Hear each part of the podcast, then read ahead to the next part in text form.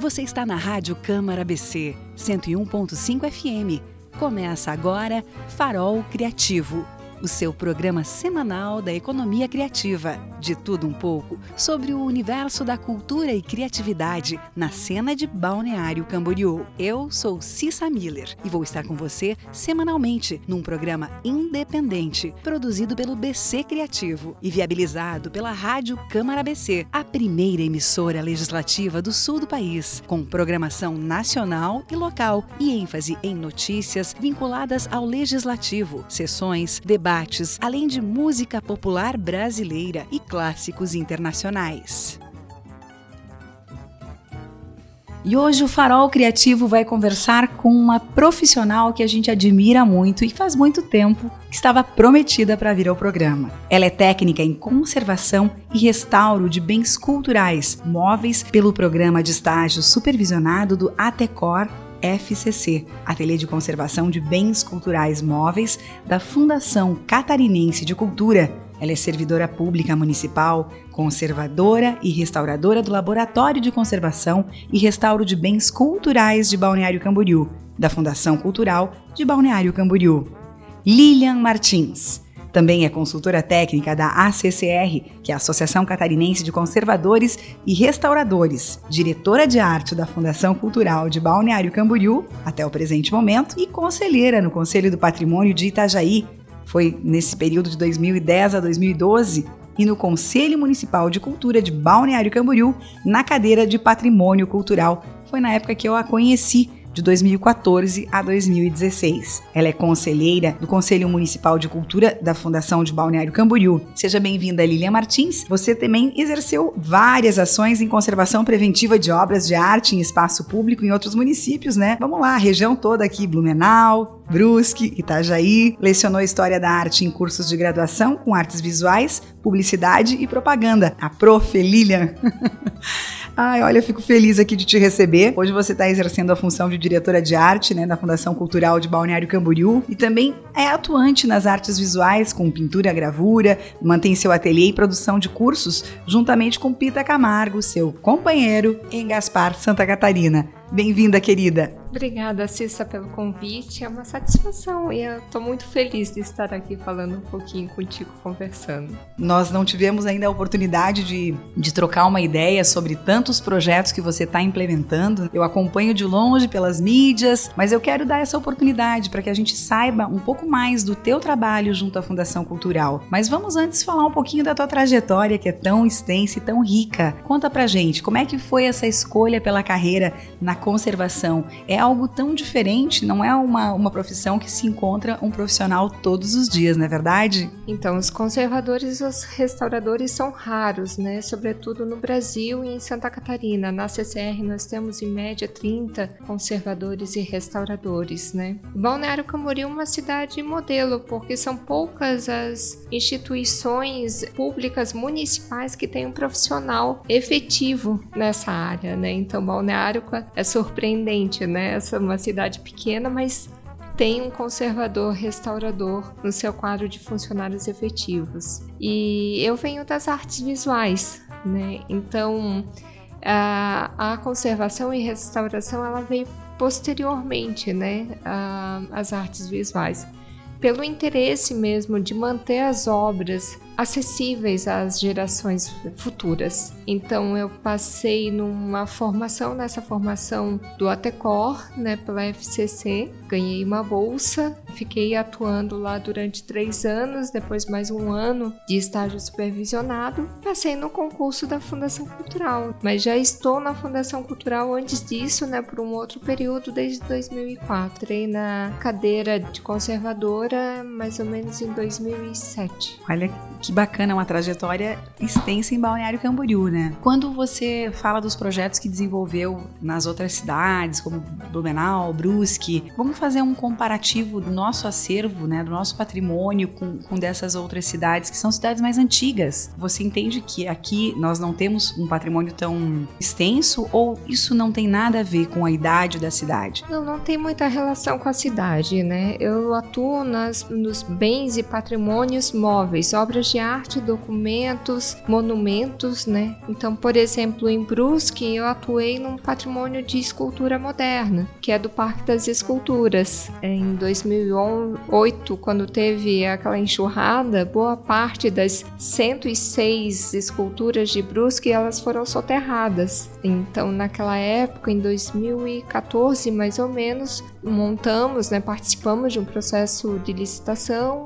e montamos uma equipe para fazer a conservação preventiva de 40 esculturas e o restauro de 15 esculturas. E são todas esculturas monumentais modernas, faz parte do nosso patrimônio contemporâneo de obras de arte, né? Blumenau eu atuei em limpezas de prédios públicos, de ações de pichação, tanto na Fundação Cultural quanto na Escola Número 1. Em Itajaí eu fiz a restauração do Coelho da Rua Brusque, junto com Elisiane Dondé Dalmolin, outra restauradora com a mesma formação que eu tenho, e também do painel do Antônio Mir no mercado público de Itajaí. Né? Na época da sua restauração, a gente atuou lá na, na recuperação, uma pintura mural dele que estava escondida atrás de móveis né? E ela já tinha sido repintada, então a gente removeu todos os repintes. Parte da parede estava pintada de laranja, né? A gente removeu, deixando a cor original. E para trazer de volta, né, a, o conhecimento do público essa obra desse artista que hoje já é falecido, né? Mas deu uma grande contribuição para o estado de Santa Catarina, né? O Antônio Mir foi muito famoso, ainda é, obviamente, né? Ele partiu não faz muitos anos, acho que ele faleceu, né? Eu creio que uns dois ou três anos, se não me recorda a memória. E Balneário Camboriú a gente tem um acervo de patrimônio também no campo da arte contemporânea muito, muito importante. A atuação minha no, no, no município vem tanto do arquivo histórico, os bens ali de fotografias, documentos, jornais na conservação preventiva, no acervo da Galeria Municipal de Arte, né, a conservação preventiva, quanto obras também em espaço público. Então, a Fundação Cultural, junto com a Secretaria de Obras, nós fizemos uma formação com o pessoal da Secretaria de Obras para estar tanto identificando quando tem algum problema em alguma escultura pública, quando também está atuando, né? E como fazer limpezas, o que não se deve fazer, né? Nas obras de arte, né? Por exemplo, tirar as, as pátinas, deixar o bronze polido, ou colocar é, cloro nas esculturas de mármore, né? Então a gente fez essa formação e recentemente a gente entregou duas obras em conjunto com a Secretaria de Obras, que foi a Mão do Trabalhador do Rainer na Avenida Atlântica e também o relógio de sol que fica ali na onde está sendo revitalizada toda aquela praça das figueiras e tudo, né? Aquele relógio do sol. Então tem mais obras que a gente também está acompanhando, né? Obras de arte, né? Como é a Cascata das Sereias, que ela está desmontada, aguardando o restauro. Fizemos agora, recentemente, o laudo da escultura do que está na frente da Enedina está na frente do CIEP, que a escola vai passar por reforma. Então, nós fizemos todo o levantamento do estado de, de conservação dessa obra para mantê-la na escola nova. Então, trabalho tem bastante, né? Nós temos cerca de 50 esculturas e esculturas e objetos artísticos e monumentos em espaço público em Balneário Camboriú. Inclusive na Interpraias, né, Lilian? Tem várias esculturas aqui na parte das praias agrestes Lilian, me conta um pouquinho daquela etapa que você atuou como professora na graduação de publicidade. Como foi essa experiência para ti? Foi maravilhosa, foi uma delícia trabalhar com, com, os alunos de publicidade e propaganda na época no IFES, né? O curso hoje não tem mais, infelizmente eu pegava o primeiro período de uma moçada super jovem, muito ativos, muito. Foi, foi muito bacana. Muitos desses meninos da época, né, hoje são já profissionais atuantes, eu mantenho contato com alguns. Foram uns dois anos maravilhosos. Eu dei psicodinâmica das cores e também história da arte. Né, para essas turmas de publicidade. E na verdade, a publicidade se alimenta muito da arte. Eu vejo muitas peças publicitárias premiadas que têm como referência artes de artistas renomadíssimos. E a questão da psicodinâmica das cores também se relaciona perfeitamente com a mensagem a ser transmitida. Então é essencial que o aluno entenda dessa questão para poder elaborar os seus projetos. Lilian, fala de você 2021. Como foi esse ano para ti? Bom, eu, eu acredito que 2021 foi desafiador para todos nós, né? Na Fundação Cultural foi de muito trabalho, a preocupação nossa era sempre de estar tá dando oportunidades para os artistas de, de passar esse momento de sufoco. Eu tenho uma atuação como artista também, então sei muito bem o que, que é ficar sem salário, sem poder expor o seu produto. Meu marido também é escultor, né? Então a gente entende muito, né? O que, que toda essa, essa produção artística ficou represada e esses artistas ficaram sem poder expor os seus trabalhos. Então a equipe da fundação sempre teve muita muita responsabilidade, muito comprometimento, tanto que criamos novos projetos e quem sabe projetos que vão permanecer para depois da pandemia. Algo que eu tenho muito orgulho foi um, um dos editais da Aldir Blanc que a gente até replicou para conseguir dar conta de gastar todo o dinheiro para não voltar nada para o governo federal. então foi o, o o edital do artesanato, que deu muito fruto. Né? Nós premiamos os artistas, os artesãos que tinham a sua produção com identidade é, baseada na iconografia de Balneário Camboriú. Então reeditamos também esse, esse edital e criou um catálogo lindo que está acessível nas nossas páginas, é, mostrando para o mundo que Balneário Camboriú tem sim identidade cultural, ela é múltipla, né? Ela é multicultural, mas ela é linda. Então, desde trabalhos que têm um design contemporâneo, quanto trabalhos que se baseiam na cultura, na tradição, nós temos produções muito, muito especiais. E realmente, eu tenho na minha trajetória uma história com, com artesanato. Minha mãe é tecelã, né? Então vem de casa. Né? Então eu acho que esse estímulo de eu ser artista, da minha irmã também ser artista, vem, vem de casa, né? E eu trabalhei também em 2004 na formação da Escola de Arte e Artesanato, que acontecia aqui na Barra, na Casa Linhares, né? e que ela ficou ali com uma produção super bacana durante 10 anos. Nós temos tido bastante trabalho com as feiras, inclusive, com um decreto bem formatado para as feiras, dando oportunidade para esses feirantes que têm uma produção, às vezes tem habilidade, não tem muito a questão do refinamento e a gente dá todo esse apoio para o artesão. Nós temos uma equipe com designer, a gente fez a curadoria. Raramente a gente despede algum artesão sem dar alguma alternativa de estar tá crescendo na sua produção identitária, né?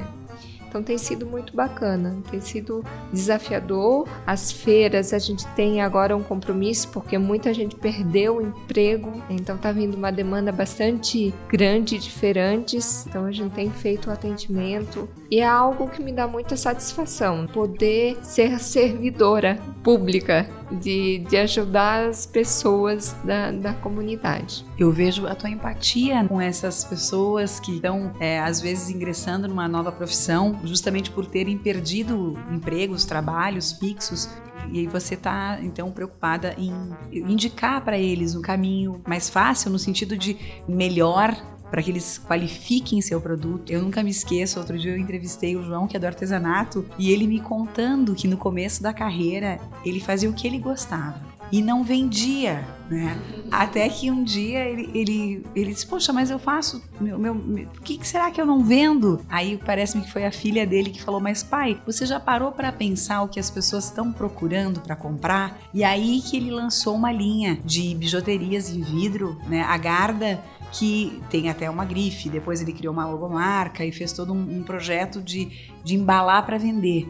Essa consultoria vocês também acabam é, cedendo para os artesãos? Você passa esse tipo de conteúdo e conhecimento? O João é uma grande referência para gente, né? Vez ou outra a gente pega ele para trabalhar conosco lá em, alguma, em algumas situações, né? Porque o João tem essa prática do que vende, o que não vende, porque a gente não pode estar. Tá, a questão de, do valor de gosto é muito subjetiva. E às vezes só a gente mudando a apresentação desse material ou colocando mais dentro do que o mercado está buscando, a pessoa muda da água para vinho e começa a vender, né? Muitos produtores chegam lá com um material que, que não está pronto, um material que ela está fazendo tentativa ainda. Então, essa pergunta do que você mais gosta de fazer é uma pergunta que eu sempre faço. O que te dá prazer de fazer?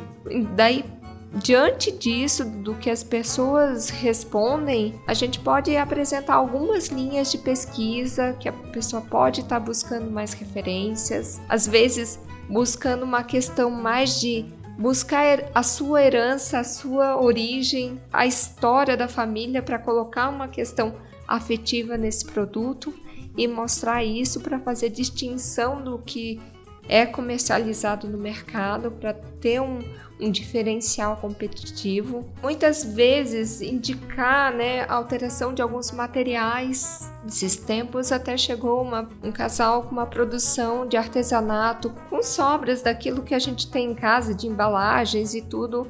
Uma construção perfeita de acabamento, mas usando os insumos errados. Então a gente orienta, né, para que é, menos aditivos de plástico, porque senão não adianta nada você reciclar, fazer um objeto de, de uso sustentável e tá adquirindo insumos comprados, colocando ali não precisa, né? Então toda essa toda essa consultoria a gente a gente dá. Toda quarta-feira é dia de curadoria lá na Fundação Cultural. Então a gente atende artesãos, produtores de alimentos, produtores da cultura alimentar. Então a nossa equipe atende sempre às quartas-feiras, é só agendar, né? Essa parte é muito interessante, a gente dá um pouco mais de informações porque algumas pessoas que estão ouvindo o programa podem se interessar em levar o seu produto, seu artesanato, sua arte, para que a Fundação Cultural conheça, tenha acesso a esse produto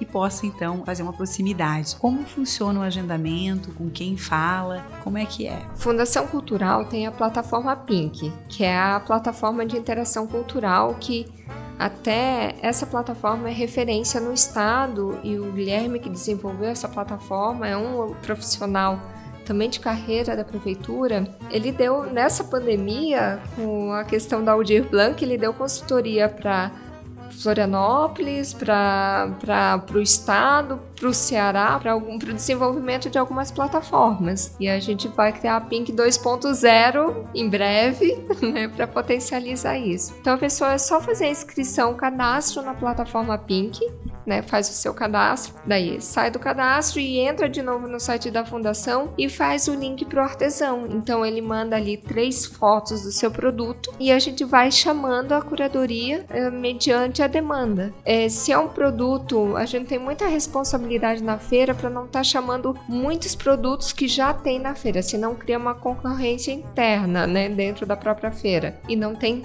mercado para tudo. Mas a gente vai chamando conforme a demanda e se tem um produto que é, tem um diferencial estético, precisa uma, uma lapidação, a gente chama também para dar essa orientação, essa consultoria. Hoje, quantos feirantes tem e que dias as feiras acontecem e em que locais? Bom, a gente tá com bastante bastante feira agora, principalmente agora no verão, né? Ah, nós temos as feiras que são já de praxe no município, é a feira da Praça da Bíblia, que é a feira da cultura, que acontece aos sábados de manhã, das 9 às 15, e a feira de domingo na Barra, que a gente mudou o horário agora de verão, que vai ser das 14 às 20 horas, pegando o fluxo de quem sai das praias. Questão de mercado. temos também as feiras da Rua 200, que é de hortifruti Fruti Granjeiros, que ali do lado da Fundação Cultural, né, no Boulevard da Rua 200, que funciona às quartas-feiras e aos sábados de manhã. Agora no verão, nós temos as feiras de verão, que acontecem de quarta a sábado na Praça da Bíblia, né, no horário da tarde. Então a gente começa a montar às 16 horas e vai até a noite. Oportunidade para quem está passando na cidade, que é artesão que está passando, né? Não tem tanto rigor de burocracia, né? Às vezes produtores de, de ocasião, quem produz só para o verão. Então é uma, uma forma da gente atender esse público também. E nós temos a feira de Natal na Praça Edino Pio, que nós daí fizemos uma curadoria específica para produtos de Natal e produtos de decoração para casa, porque é uma época que todo mundo quer deixar a casa linda para receber e os presentes. Então nós estamos com uma produção ali bem especial para o Natal, que daí funciona sexta, sábado e domingo, das 16 até as 22. Os horários estão ótimos porque o pessoal da praia não perde a praia para ir para feira e ao mesmo tempo mantém-se, por exemplo, a tradicional feira ali da Praça da Cultura, que era nos sábados de manhã até as 15 horas, quer dizer, contempla todos os, os profissionais que estão se dedicando a isso. E o interessante dessa abertura que vocês acabam dando para pessoas que você fala de trabalho pontual, às vezes uma complementação de renda, a pessoa tem uma habilidade, gostaria de fazer uma complementação de renda e nas feiras ela vai ter uma grande oportunidade. Então, parabéns por essa iniciativa. Vamos falar um pouquinho da biblioteca, que acho que agora você está fazendo várias inovações aí, tivemos um ano também com bons projetos. Então, prédio ali da Terceira Avenida abriga a biblioteca e o arquivo histórico. A gente tem diversos programas. O de mais sucesso ultimamente tem sido o Delivery 60 mais, que surgiu na pandemia, porque essas pessoas de mais idade são leitoras assíduas e a gente procurou atender esse público fazendo a entrega em casa. Na época de pandemia também nós demos outras oportunidades para pesquisadores. Teve um período que a biblioteca ficou fechada pela pandemia, depois por uma reforma. Então a gente eles acessavam pelo Pergon e a gente fazia entrega também de, alguns exemplares. E daí nós ampliamos a atuação da biblioteca também para Casa Linhares porque com essa história de não ter ônibus, o público daqui da região sul ficou desamparado. Então a gente criou a, a biblioteca ali na Casa Linhares também com atendimento, então as pessoas podem reservar seu livro, podem agendar pela plataforma do Pérgamo, que está acessível lá no site da Fundação Cultural, com todas as dicas, e pegar os seus livros e ou entregar, né? Às vezes pegou lá no centro, quer entregar aqui na biblioteca da Casa Linhares também pode. Então, para estar tá atendendo esse público, também não deixar desamparado. Achei muito legal legal a ideia do delivery, porque a gente sabe que uh, as pessoas, não só questão de ônibus, mas às vezes até motivadas por não sair de casa em função da, da, pandemia, né? A pandemia exigiu que as pessoas tivessem um isolamento social. E o livro é uma excelente companhia, né? Deu uma, com certeza, um conforto às pessoas que, que estavam isoladas. Agora, pergunto, além desses dois projetos, né? Da Casa Linhares ali e da biblioteca, o que mais vocês estão programando aí para 2022? O que, que tem de novidades? Ainda tem mais projeto que eu nem falei. Nós temos também o, o, arquivo histórico. Também tivemos que migrar para um atendimento mais digital para pesquisa em função de em função da pandemia e tudo e para otimizar também uh, os recursos né que a gente tinha à disposição e nós retornamos agora teve semana passada uh, mais recente o, o Café com História, que é um projeto lindo que a gente recebe alguns convidados, pessoas 60 a mais, 70 a mais, convidados nossos, partiu desses senhores e senhoras, dessas senhoras, essa, essa ação, que eles nos ajudam a identificar as fotos do arquivo histórico. A maior parte do nosso acervo a gente recebeu sem identificações. Então, nada mais justo que as pessoas que atuaram nessa época, que foram testemunhos dessa história, para nos ajudar a contar essa história do município. Então, nós temos alguns colaboradores, vou citar um deles em especial, que foi o Carlos Alberto Schlupp, da onde uma conversa com ele que partiu a história da gente reunir para um café, que ele identificou algumas informações desencontradas no nosso acervo, muitas vezes fotos até que tinham sido datadas de forma imprudente, assim, né? Que acho que é e ficou. Então é muito interessante que a gente recebe Nós fizemos até uma live esses tempos atrás, marcando isso, e o nosso arquivo histórico completo hoje, né? 28 anos de idade. Então, seu Jurando Dirk Nabin, que foi a pessoa que primeiro fez um ofício requerendo a criação do arquivo histórico ele faz parte do, do Café com História com a gente. Então a gente tem essa oportunidade de conviver com esses homens e com essas mulheres e eles de extrema generosidade tá compartilhando essas histórias conosco. Até curiosidade, o Jurandir fica uh, stalkeando a gente nas redes sociais, né? Ele vê uma postagem antiga, ele, oi, tudo bem? Você tem a foto original? Passa lá no arquivo histórico. É uma graça, sabe? Inclusive eu tô devendo para ele, porque ele andou vendo umas fotos que a nossa família tinha os restaurantes aqui no na Santur, né? Na época era Citur, e ele viu que eu postei a casa alemã, a casa italiana, e ele ficou animado. Eu, eu sei que eu ainda tô em dívida com ele, mas eu, eu, eu vou cumprir minha promessa, eu vou levar as originais lá. Que bom. E o que mais? Então eu tô até aqui é, às vezes te direcionando, pode ficar à vontade, tá, Lilian, para contar pra gente, porque eu sei que novidades tem bastante. Nosso grande desafio agora é colocar os edifícios da Fundação Cultural em dia. Então a gente tem grandes projetos. O teatro está passando por uma reforma de telhado, teatro, galeria e sede da Fundação Cultural. O próximo projeto é a galeria mesmo, né? Então, para a gente fazer um, um, um projeto de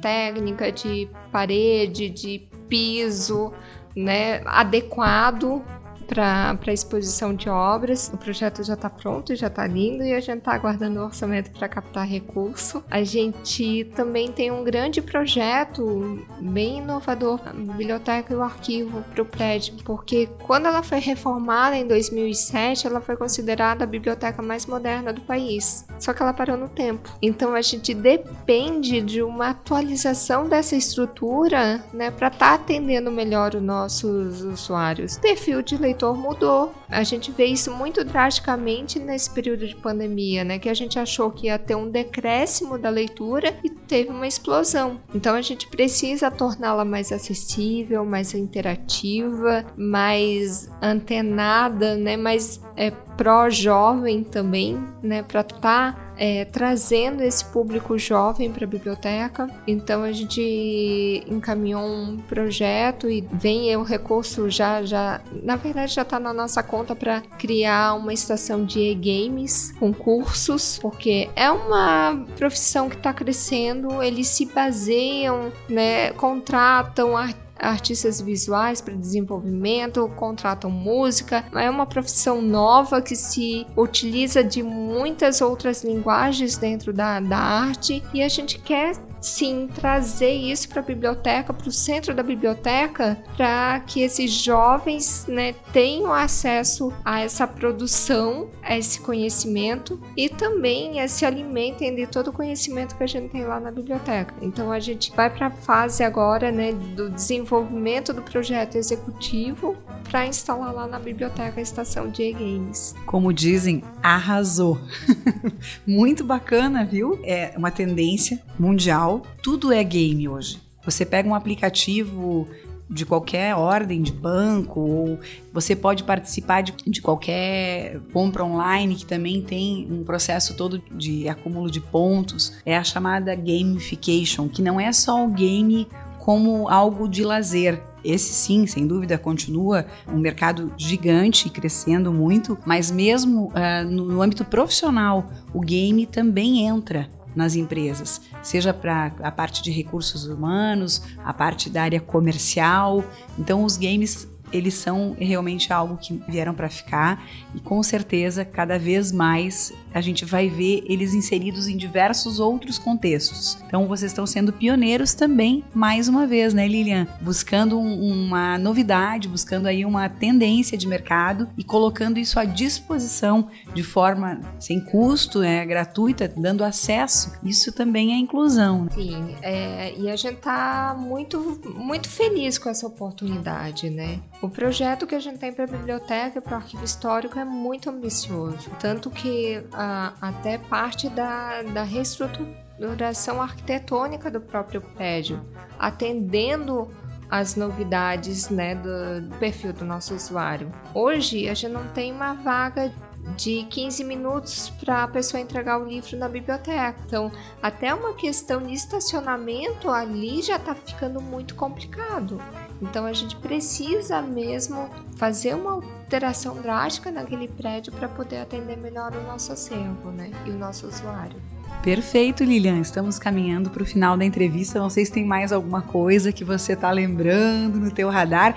Também não tem problema se você vier mais vezes. A gente vai ficar muito feliz de te receber aqui. Com certeza, daqui a pouco vou me lembrar de mais, mais alguma coisa que, que eu não tenha falado, né? Mas ah, em relação às feiras, né, a gente deve padronizar. Nós tivemos grandes mudanças na feira da Praça da Bíblia nessa, nesses últimos tempos, né? A gente demoliu parte ali da, né, da Vila do Artesanato, a feira abriu. A gente tinha esse compromisso com os feirantes dali, com o pessoal que estava na própria Vila do Artesanato, que ela não estava mais dando viabilidade econômica para aqueles artesãos e estava sendo um ponto escuro no meio da praça. Então a gente tem um grande projeto também que está sendo desenvolvido de reestruturar a praça, a praça inteira para atender melhor a economia da cultura, revitalizá-la, né? Fazer o ordenamento de todas as tendas. É a minha missão agora nesses próximos dois meses, assim, tá acompanhando, acompanhando isso né? Para a gente poder implementar assim que termina a temporada, já começar com obra. Coisa mais linda. Aliás, parabéns para a Fundação Cultural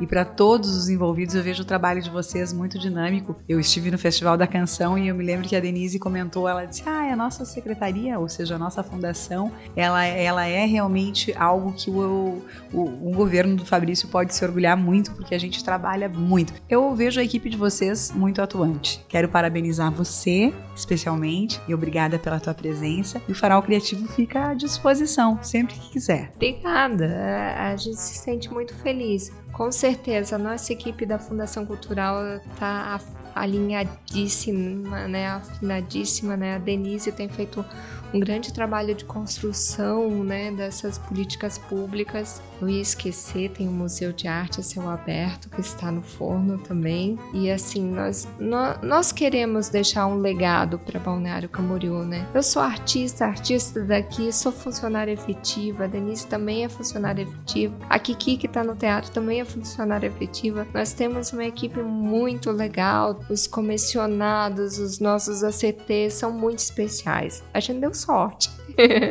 e é, realmente o, o, prefeito Fabrício tem dado carta, carta branca pra gente, tem deixado a gente voar, né? Graças a Deus, né? Que, que a gente tem conseguido, né? Se não tu, todos os objetivos, que isso é o ideal, eu acho um pouco utópico, né? Mas a gente tem se esforçado para alcançar o, o, ideal. Obrigada, Lilian Martins, pela tua presença. Estamos aqui de portas abertas para você e para a cultura de Balneário Camboriú. Obrigada, obrigada pelo convite e a gente está sempre à disposição na Fundação. E eu, como artista, também agradeço muito a lembrança e o convite. Você ouviu o Farol Criativo, programa semanal aos sábados às 10h30, com reprise nos domingos às 14 horas.